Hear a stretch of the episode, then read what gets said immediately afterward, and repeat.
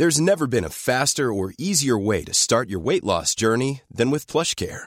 PlushCare accepts most insurance plans and gives you online access to board-certified physicians who can prescribe FDA-approved weight loss medications like Wigovi and Zepbound for those who qualify. Take charge of your health and speak with a board-certified physician about a weight loss plan that's right for you.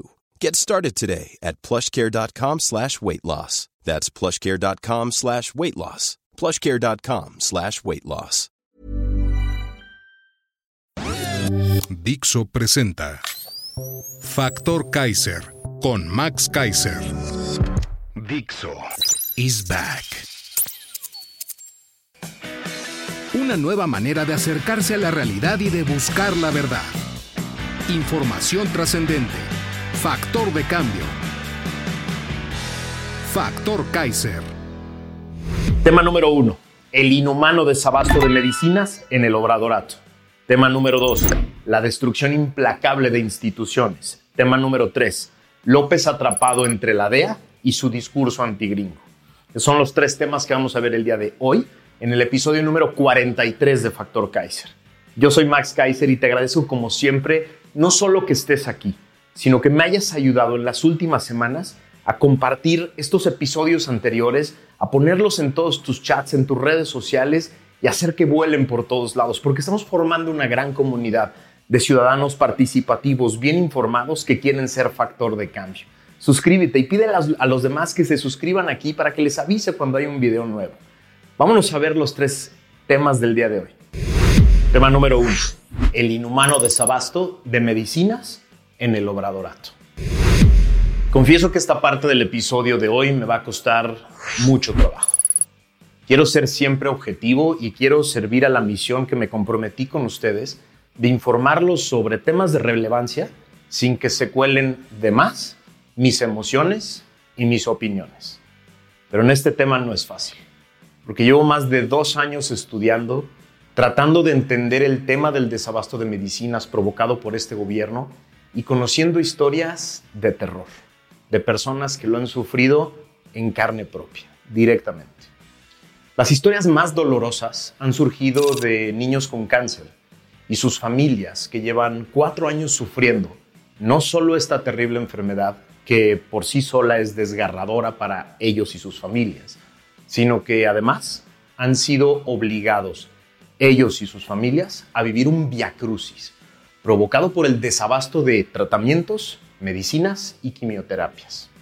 Este conejo que tengo en la mano surgió de la creatividad de Viviana Hinojosa. Conejo Max le decíamos.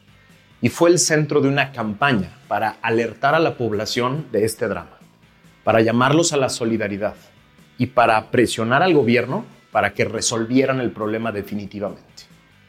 López Obrador y López Gatel, su infame subsecretario de Salud, y diversos empleados en medios paleros nos llamaron mentirosos, exagerados y hasta golpistas. Sí, dijeron que éramos parte de una conspiración internacional. Su única preocupación era la imagen de López y su discurso mentiroso. Durante varios meses negaron el problema. Después lo reconocieron a regañadientes y aseguraron que los resolverían rápidamente. En ese cambio de discurso, inventaron una supuesta lucha contra la corrupción de las farmacéuticas como causa del desabasto. Nunca se investigó ni se sancionó a nadie. Al día de hoy, no se conoce nada sobre esa supuesta red de corrupción de la que hablaron, ni se conoce una sola sanción administrativa importante o alguna investigación penal relevante sobre alguna red de corrupción. El desabasto fue ampliamente documentado por la organización Cero Desabasto y descrito con pelos y señales con toda claridad en el libro de Javier Tello, La tragedia del desabasto. No solo se trataba de medicinas para niños con cáncer. El drama se extendía, por ejemplo, a medicamentos psiquiátricos, a vacunas de todo tipo, insumos básicos y hasta analgésicos postoperatorios. Sí, en varios hospitales de los más importantes de México te abrían el pecho y no había cómo calmar el dolor. Con cientos de adjudicaciones directas, no solo de medicamentos, sino de servicios de transporte, resguardo, refrigeración, trataron de parchar el drama. Se pelearon incluso con la Oficina de Naciones Unidas de Servicios para Proyectos, UNOPS, a la que supuestamente le habían encargado tercerizar la compra de medicamentos y esta no pudo más que adquirir un pequeño porcentaje. El drama ha sido muy difícil de documentar, porque este gobierno ha escondido convenios, contratos, compras y la administración de todos estos insumos. Me atrevo a decir que el intento para destruir el INAI tiene mucho que ver con este tema, con no poder documentarlo claramente. A 53 meses de este gobierno, López volvió a decir este fin de semana que el año que entra el sistema de salud pública de México será como el de Dinamarca. Entiendo que se trata solo de una vulgar provocación discursiva para desviar la atención de temas como la infiltración de la DEA en el cártel de Sinaloa y otros. Pero es inhumano y es miserable decirlo hasta para él.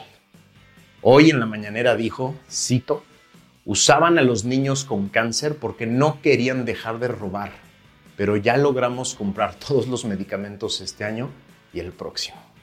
Sí, me tiembla la voz del coraje. Es decir, la víctima del desabasto de medicinas era él, y no los miles de niños que murieron o empeoraron en su enfermedad porque su medicina no estaba cuando la necesitaba. A mí ya no me quedan palabras. Cada uno de ustedes haga su propia evaluación, saque su propia conclusión. Yo lo que digo es que este caso requiere de justicia como nunca. Justicia clara, justicia dura, justicia completa. Tema número dos. La destrucción implacable de instituciones del Estado. A ver, las instituciones no están escritas en piedra. Nunca son perfectas y siempre pueden ser adaptadas y mejoradas para servir mejor a la población. Las instituciones en una democracia se crean para dar, por ejemplo, seguridad y estabilidad al ejercicio de ciertos derechos. Se crean para promover la estabilidad y la seguridad del goce de ciertas políticas públicas, para el control y la vigilancia del poder en turno, para la integridad del ejercicio del poder y para asegurar su legalidad. Por eso, las instituciones sólidas de una democracia son despreciadas por los populistas autoritarios.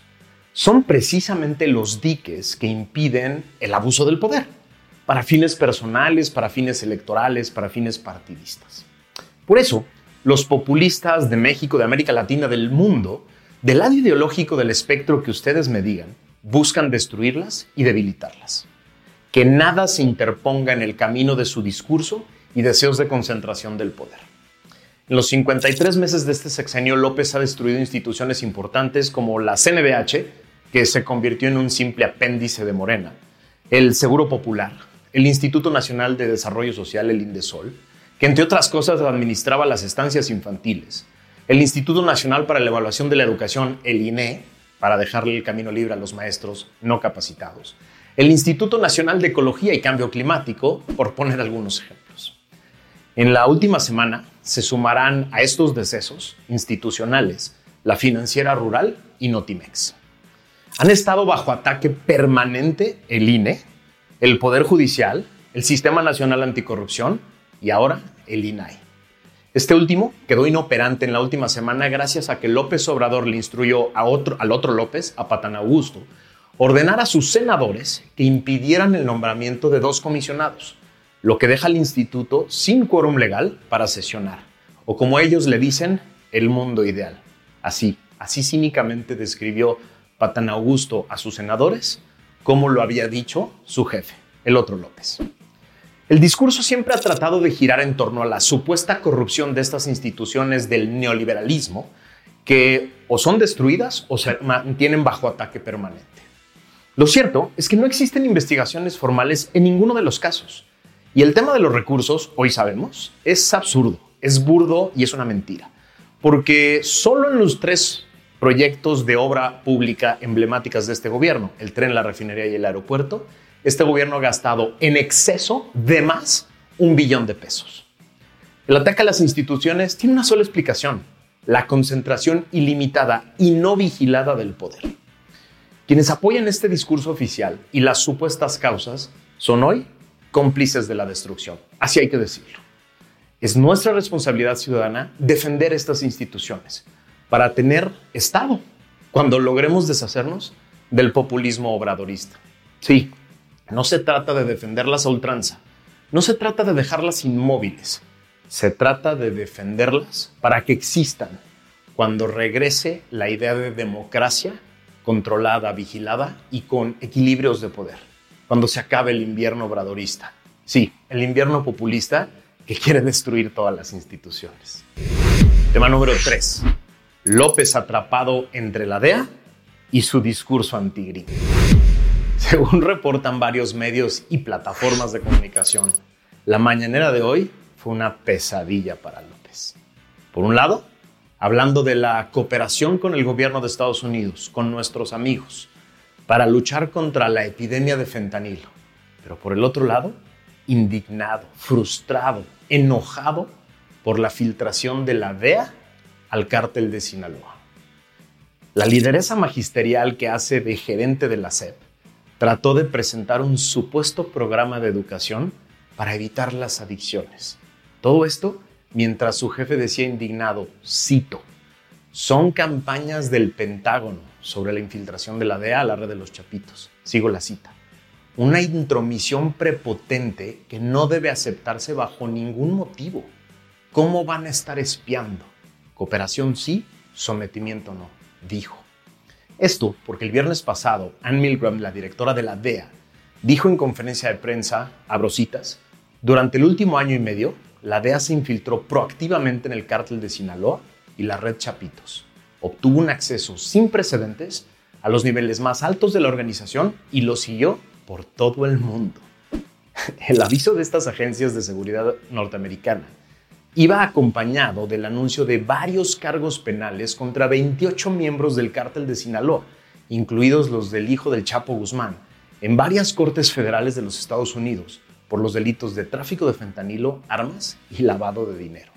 Vuelvo a abrir cita el Departamento de Justicia anuncia importantes acciones de cumplimiento contra la operación de tráfico de fentanilo más grande, violenta y prolífica del mundo, dirigida por el cártel de Sinaloa e impulsada por compañías químicas y farmacéuticas precursoras chinas, dijo el fiscal general de Estados Unidos, Mary Garland. Esto no se va a resolver con campañitas contra las adicciones ni con discursos patrioteros más le vale al obradorato decidir muy pronto de qué lado de esta historia quiere estar. Es decir, la DEA, el gobierno norteamericano, infiltra un cártel mexicano, obtiene información privilegiada, que sabe cómo mueve esta droga tan peligrosa y cómo la lleva a Estados Unidos. Y la respuesta de López es que está indignado porque infiltraron al cártel no debería de decirles gracias por hacer el trabajo que yo no he querido hacer, que no hemos podido hacer de parte del gobierno mexicano, pásenme la información y yo me encargo de meterlos a la cárcel? ¿Es la respuesta más adecuada el indignarse por patrioterismo? ¿No somos amigos que tenemos una amplia cooperación y coordinación entre autoridades para luchar contra el crimen organizado? ¿No es ese el discurso que fueron a dar Rosa Isela y Marcelo Ebrard de Estados Unidos? Esto se puede poner muy grave si el gobierno mexicano no decide muy pronto cuál es su discurso. Pero solo puede ser uno, ¿eh? No puede ser malditos gringos y al mismo tiempo somos amigos. Esos dos no vuelan en Estados Unidos. Gracias por haberme acompañado en este episodio.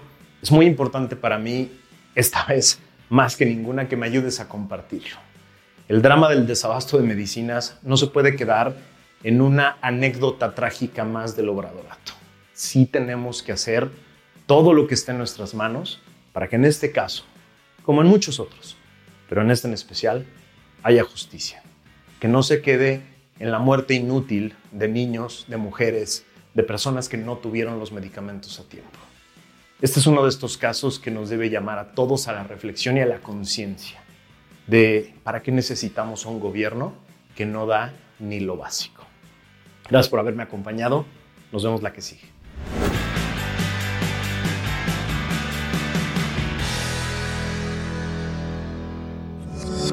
Dixo is back. ¿No se merece tu familia lo mejor? Entonces, ¿por qué no los mejores huevos? Ahora, Egglands Best están disponibles en deliciosas opciones. Huevos clásicos, de gallina libre de jaula y orgánicos de Egglands, que ofrecen un sabor más delicioso y fresco de granja que le encantará a tu familia. En comparación con los huevos ordinarios, Egglands Best contiene la mejor nutrición como 6 veces más vitamina D, 10 veces más vitamina E y el doble de omega 3 y B12. Solo Egglands Best. Mejor sabor, mejor nutrición, mejores huevos. Visita egglandsbest.com para más información.